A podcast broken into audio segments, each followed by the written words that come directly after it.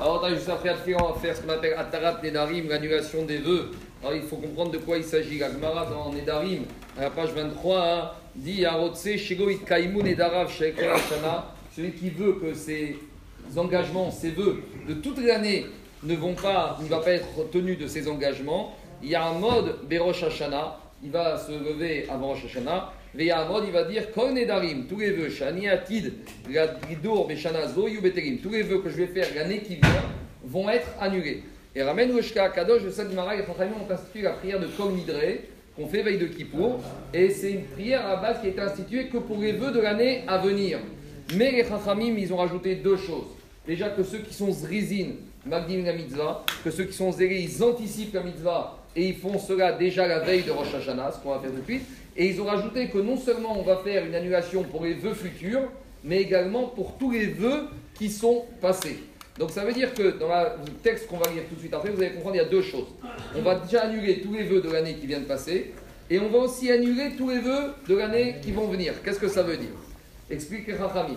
Déjà, première chose, quand on parle d'annuler les vœux de l'année qui vient de passer, qu'on soit clair, c'est uniquement les vœux qu'on a fait et qu'on ne se rappelle pas. Car si on a fait un éder et qu'on s'en rappelle, il faut le faire.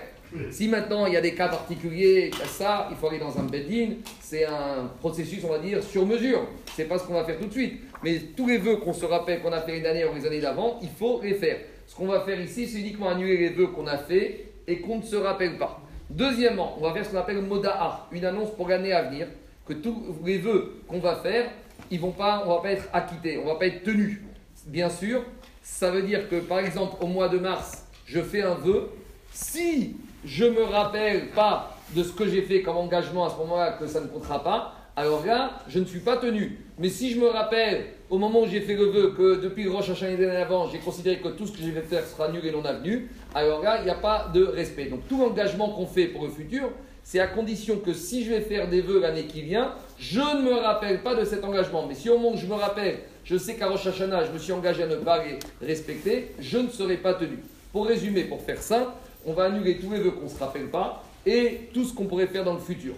Une question qui se pose, pourquoi les Chachamim, ils ont mis le point d'Afka sur cette notion de Attarat Nedarim? Pourquoi c'est si important? Vous savez tous que dans la création, il y a quatre sortes. Il y a ce qu'on appelle le domaine, il y a l'inerte, prenez la terre, c'est inerte. Il y a le soméar, ce qu'on appelle le végétal, ce qui pousse. Il y a le chai, les êtres vivants, les animaux. Et il y a le médaber. Médaber, c'est l'être humain. Qu'est-ce qui nous différencie des animaux? C'est la parole. Donc les chaim, ils ont compris que si un homme, dit quelque chose, il ne respecte pas sa parole, il n'est plus Adam, il devient quoi? Il devient un BMA. La seule chose qui nous différencie des animaux, c'est quoi? C'est le dibour, c'est le médaber, c'est la parole. C'est pour ça l'importance de respecter sa parole. Et d'ailleurs, on trouve une allusion à cette notion d'Atarat Inarim veille de Rosh Hashanah dans la paracha des vœux. Il y a marqué Motsa Sefatecha Tishmor Veasitas, qui sort de ta bouche, tu devras le respecter. Il y a marqué Go Yachel Devaro Kechol. Tu ne devras pas du tout profaner tes paroles, c'est-à-dire tu devras respecter ce que tu as dit.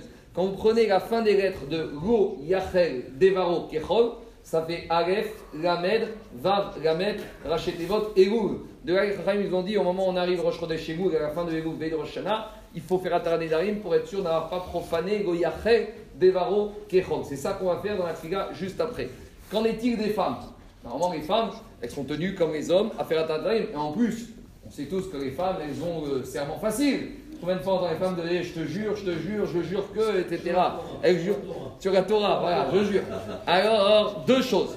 Et Rachamim, ils disent que c'est pas de que la femme, elle va venir, elle va faire Atarat et Darim comme ça publiquement. Alors, soit ils vont s'acquitter avec ce nidré. Deuxième possibilité, qu'elle mandate? Son mari Shaliach. Donc, quand vous allez faire tout à l'heure, soit vous avez un SMS qui vous nomme Shaliach, ou ça peut être aussi par la pensée, que vous faites aussi les d'annuler tous les jeux de la femme. Comme ça, ils seront nus et non avenus. Donc, ça, c'est l'importance. Autre chose.